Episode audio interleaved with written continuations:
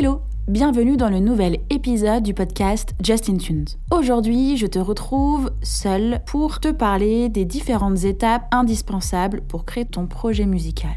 Si tu es en train de m'écouter, c'est peut-être parce que tu es en train de créer ou tu comptes créer ton projet musical, ou tu l'as déjà créé et tu es en cours de développement, ou alors tu souhaites accompagner un artiste qui est en train de créer son projet musical.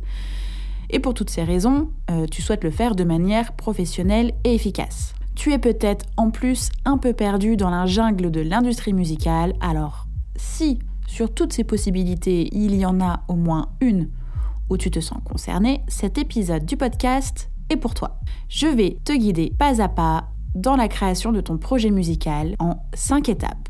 Est-ce que tu es prêt? Bonne écoute La toute première étape et sans doute la plus importante, c'est définir les objectifs de ton projet musical. Alors c'est vrai que c'est une notion, ou en tout cas quelque chose dont j'ai déjà parlé dans les autres épisodes, euh, soit toute seule, soit aussi avec les invités. Mais comme tu le sais, aujourd'hui, c'est très facile de donner vie à tes compositions en ayant accès à des logiciels de MAO. Et il est encore plus facile de distribuer ta musique sur Internet et sur les réseaux sociaux.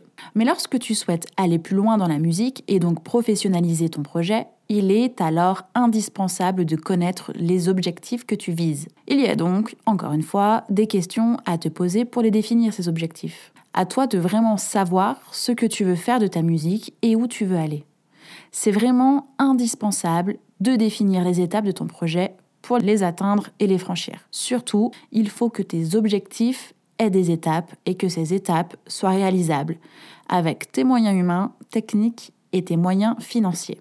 Pour t'aider à déterminer tes objectifs, on va aborder la méthode SMART. Alors, les objectifs et indicateurs SMART sont utilisés dans différents domaines dont le marketing, euh, le management ou encore ben, la gestion de projet. Ils permettent de décrire les objectifs que l'on veut exprimer de façon la plus claire, la plus simple à comprendre et pour lesquels les résultats sont réalisables. Donc SMART signifie S comme spécifique, M comme mesurable, A comme atteignable, acceptable ou ambitieux, R comme réaliste et T comme temporel. On va commencer avec le S comme spécifique, ce qui veut dire qu'est-ce que tu veux faire. Par exemple, je veux faire de la scène, je veux enregistrer mon EP et le distribuer en étant indépendant, je veux enregistrer mon album et démarcher des majors, je veux rassembler un public autour de ma musique, je veux gagner de la visibilité sur Internet et les réseaux sociaux, etc. Je te cite simplement des exemples. Euh, il faut que ça te corresponde toi pour définir ton, ton S, pour définir euh, ce vers quoi tu veux aller. Faut vraiment que tu répondes à la question qu'est-ce que tu veux faire? Qu'est-ce que je veux faire? Ensuite, il y a le M comme mesurable. Quelle métrique dois-je suivre pour évaluer la réalisation? Est-ce que c'est le nombre de morceaux disponibles donc terminés? Est-ce que c'est le nombre de maquettes en cours? Est-ce que c'est le nombre de fans autour de ton projet? Est-ce que c'est le nombre de réponses positives à ta prospection? Est-ce que c'est le nombre de réponses négatives à ta prospection? Ou encore est-ce que c'est le nombre de non-réponses? Bref, il faut que tu poses les métriques que tu dois suivre pour évaluer la réalisation de ton objectif spécifique. A comme atteignable, acceptable ou ambitieux. La question à se poser est est-ce possible d'atteindre ces objectifs? Est-ce motivant? Oui et pourquoi? Non et pourquoi Un objectif doit être atteignable pour favoriser la réussite. Il doit être acceptable et suffisamment grand pour être ambitieux et pour qu'il représente aussi un défi. Il faut surtout que ce soit motivant. Ensuite, il y a le R de réaliste. Est-ce que tu as les moyens humains, temporels et financiers? Par exemple, en moyens humains, est-ce que tu es seul sur ton projet? Est-ce que tu as des professionnels autour de toi? Les moyens temporels, euh, est-ce que, euh, que ton emploi du temps te permet d'avoir des heures dans ta semaine à consacrer à ton projet? Si oui, combien d'heures? Et les moyens financiers, tu as X euros pour investir dans ton projet. Et enfin, le T comme temporel. Combien de temps tu te donnes pour arriver à ces objectifs? Ton objectif doit avoir un timing, il doit être délimité dans le temps. Fixe-toi une date butoir avec éventuellement des dates intermédiaires. Ton objectif doit être clair, défini dans le temps avec un terme précis comme dans trois mois, par exemple le 12 juillet, et non pas dans des termes flous comme euh, bah, le plus vite possible. Une fois tes objectifs clairement définis, écrits sur ta plus belle feuille, tout à fait réalisables et euh, avec des deadlines, la deuxième étape est donc de définir tes besoins. Comme je le disais, une fois tes objectifs clairement définis, il faut déterminer tes besoins pour réaliser ton projet et atteindre tes objectifs. Encore une fois, tes besoins peuvent être nombreux et diversifiés et surtout, ils sont différents en fonction des projets. C'est ça aussi tout ce qui va faire l'originalité de ton projet. Mais il faut aussi prendre en compte que euh, les étapes de création et de réalisation d'un projet musical sont souvent les mêmes. Par exemple, euh, tu as besoin d'un auteur pour écrire ou coécrire tes textes. Tu as besoin d'un studio pour enregistrer tes voix et tes instruments. Tu as besoin d'un arrangeur musical pour faire ta réal. Tu as besoin d'une personne pour mixer et d'une autre pour masteriser. Tu as besoin de faire une campagne de crowdfunding pour financer ton projet. Tu as besoin de monter un dossier de subvention pour t'autoproduire. Tu as besoin d'un producteur pour financer ton projet, d'un photographe pour tes visuels, d'une personne pour réaliser tes clips, d'une personne pour créer ton site internet, euh, de quelqu'un pour t'aider sur tes réseaux sociaux. Bref, tu as besoin de quoi? À toi de comprendre et de définir tes besoins pour répondre aux objectifs fixés dans la première étape. Allez, on continue sur la troisième étape. La troisième étape va être de définir ton univers et trouver la place de ton projet musical. Tu dois certainement avoir une idée de la musique que tu veux faire, et bien souvent, elle résulte de tes goûts musicaux euh, et de ce qui te touche dans la musique. Ta vision, bien qu'elle soit bonne, doit s'y coller à tes objectifs que tu t'es fixés. Comme la musique est accessible à tous et elle est très consommée, euh, avec un nombre énorme de titres mis en ligne chaque jour sur les plateformes de streaming, il va falloir trouver comment te démarquer avec ta musique comment tu vas proposer une musique originale tout en étant comprise et appréciée du public que tu vises. Ce qui va suivre risque de déplaire à plusieurs d'entre vous, parce que tu vas avoir l'impression que euh, ta création ne va plus forcément être naturelle. Attention, la musique, quand elle est commercialisée, elle est étudiée de fond en comble et déterminée pour répondre aux critères actuels du public. Ok? La musique étant une industrie créative et culturelle, ça ne reste pas moins une industrie. Et c'est là qu'existe toute la complexité de faire de la musique. Comment faire sa musique, la partager au plus grand nombre, répondre aux objectifs fixés et en vivre.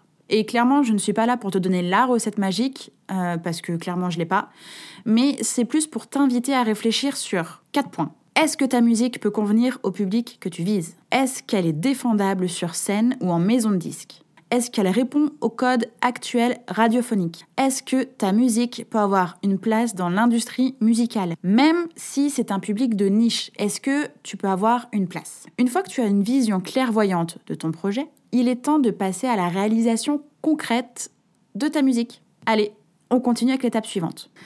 La quatrième étape consiste euh, à tout ce qui va toucher à la composition et aux arrangements de ton projet musical.